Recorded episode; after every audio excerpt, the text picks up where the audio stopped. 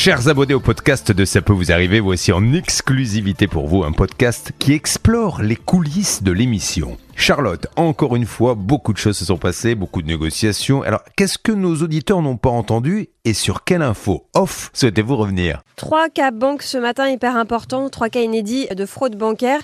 Et pour ça, deux négociateurs évidemment qui sont restés avec moi pour ce petit podcast. C'est très sympa. Salut les gars.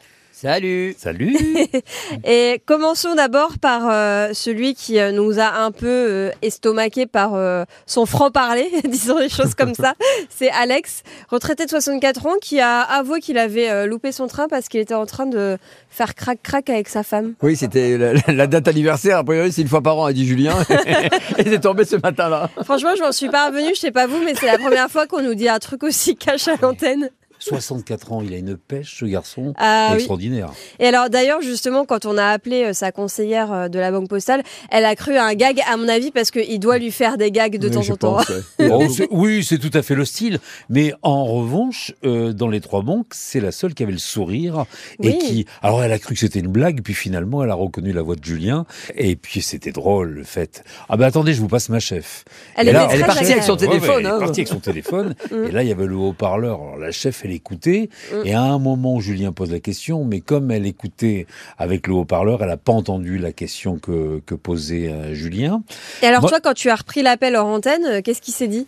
Alors j'ai discuté hors antenne avec la chef qui a bien voulu éteindre le haut-parleur et là comme ça au moins on s'entendait beaucoup mieux. Elle me dit écoutez, nous à ce niveau-là on n'a plus la main quand il y a ce genre de conflit, on l'envoie directement au service fraude de la banque postale et nous avons reçu les réponses. Il n'y en a pas une, il y en a Ah. trois.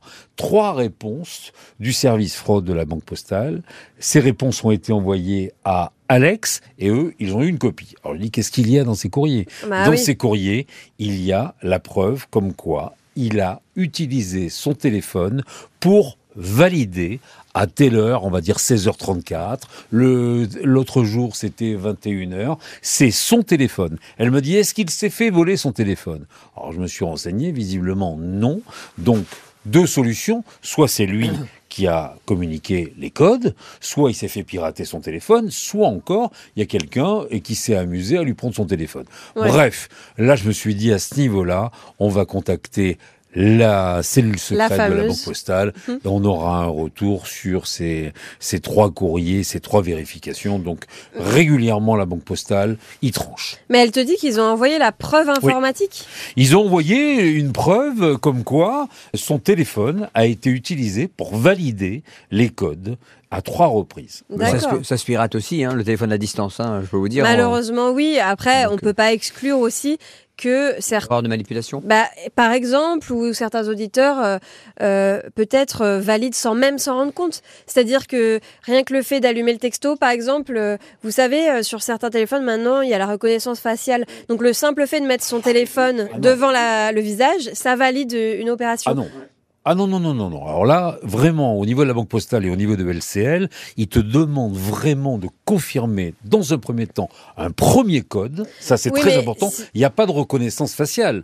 Mais ensuite, il va falloir que tu ouvres ton application pour confirmer une deuxième fois.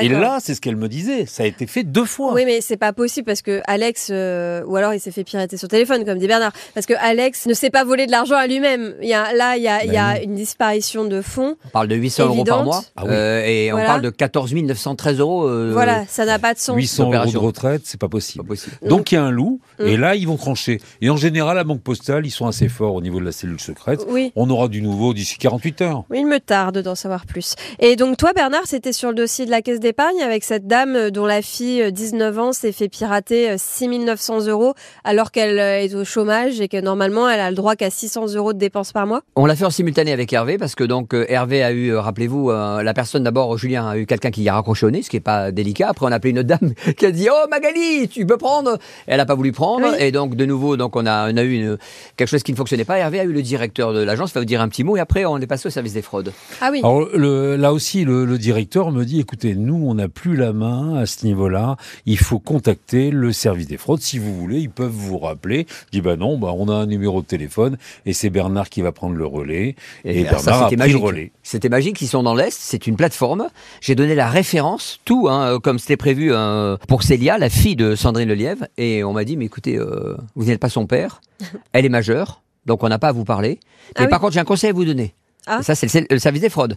Tu me. Parlez, écoutez-moi, parlez avec le directeur d'agence qui est beaucoup plus concerné que nous. Ah oui, celui qui nous a dit que c'était plus entre ses C'était quand mains. même un truc de, de- de fou. Mais par contre, il faut reconnaître qu'entre temps, pendant l'émission et juste à la fin de l'émission, il y a un certain Bruno que je nommerai pas au niveau de son nom de famille, qui Mm. euh, s'occupe du, du service client de la caisse d'épargne, qui m'a appelé, qui lui est en Aquitaine, qui est un fidèle de l'émission, Ah oui qui m'a dit euh, Bernard, et sauf que la caisse d'épargne, c'est la Banque Populaire. Euh, Christophe Gilbert, je viens de lui transmettre le dossier. Ça tombait bien parce que Hervé et moi, on avait aussi envoyé le dossier de la Banque Populaire parce qu'on va en parler juste après. Bah justement, à propos de la Banque Populaire, c'était un peu le pompon parce que eux, on, on a à peine, Julien a à peine eu le temps d'expliquer le cas, qu'on a eu un- une belle musique d'attente qui s'est conclue par un beau raccrochage au nez. Oui. Et, euh, et pourtant, à la limite, c'est le cas le plus simple à résoudre parce qu'il n'y a pas d'argent à rembourser. Alors, Il y a ouais. juste à inscrire euh, sur le dossier de Maxime que euh, il s'est fait usurper puisqu'on a ouvert des comptes à son nom, etc. Et aujourd'hui, il est fiché. Il peut pas ouvrir de compte avec sa copine. Il peut pas emprunter avec sa copine alors que c'est dans leur projet. Donc une erreur vraiment euh, très contraignante pour euh, le client et pourtant facile à résoudre pour la banque. Qu'est-ce qui s'est passé? Ah bah écoutez, ce qui est bon aussi déjà, c'est que la BNP Paribas et la Société Générale bah, nous aident dans ce dossier, et tu l'as évoqué à l'antenne. C'est vrai C'est que dans tous les cas, eux ont reconnu l'usurpation. Donc à partir de là, automatiquement, ça facilite la tâche de dire bah, pour la troisième banque, c'est ce a- que j'ai dit à Christophe Gilbert, Mm. la troisième banque, bah, c'est Banque Populaire euh, Rive de Paris à Bondy. Il faut appeler le directeur et lui donner l'autorisation en fait de déficher à la Banque de France euh, Maxime parce que il n'est pas responsable. En plus, son compte n'est plus chez eux. Bah oui, c'était des comptes de toute façon qu'il n'avait pas ouvert lui-même. Non, il n'a jamais ouvert. Donc euh, c'est pour ça que je pense que ce dossier, à mon avis, devrait se conclure plus facilement que les autres. Et là, ouais, on a bon espoir. Retour peut-être demain? Oui, j'espère que Christophe Gilbert, euh, qui a l'habitude de tenir ses engagements, euh, Hervé peut le confirmer, euh, c'est quelqu'un de, de sérieux. Il dit oui, euh, ou il dit non, mais au moins il répond. Oui, il répond. Ok, bah retour sur tout ça demain. Ben voilà, bo- bonne journée à Christophe Gilbert, euh, parce qu'on l'a appelé deux fois aujourd'hui avec deux dossiers. Ah oui, il va passer Et une bonne journée. Que demain, il y en aura un troisième. Surtout que- Christophe, bon courage. Ce pauvre Christophe, on le sollicite beaucoup en ce moment. Désolé, mais il y a pas mal de fraudes avec la Banque Populaire. Oui, bah. BPCE, Banque Populaire, Caisse d'épargne, et je crois qu'il y en a une troisième. Énorme groupe, euh, ouais. Ouais, ça Bon. s'en va, ça revient. c'est pour ça que c'est la Banque Populaire. Affaire à suivre, à demain. À demain. Merci.